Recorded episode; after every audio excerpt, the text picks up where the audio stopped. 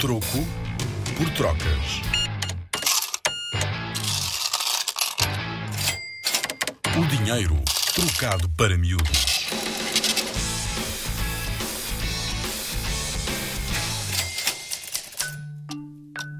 Todos os países usam o euro. Da mesma forma que nem todos falam a mesma língua, nem todos utilizam a mesma moeda. Regra geral, cada país tem a sua própria moeda. Por exemplo, no Reino Unido é a libra esterlina, nos Estados Unidos da América é o dólar, no Brasil é o real e no Japão é o iene. No entanto, desde janeiro de 2002 que em Portugal usamos a mesma moeda que muitos outros países europeus, o euro.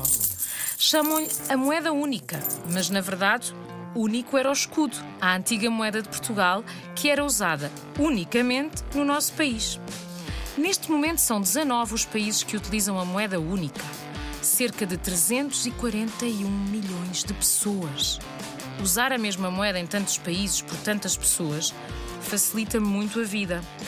Antigamente, sempre que íamos viajar para Espanha, França, Itália ou outros países europeus, tínhamos de cambiar, isto é, trocar os nossos antigos escudos pela moeda do país. Claro que também era giro poder ter moedas de outros países e até colecioná-las, quem sabe. Mas não fiques triste se pensares bem. Isso não deixou de acontecer, pois são ainda muitos os países que não utilizam o euro.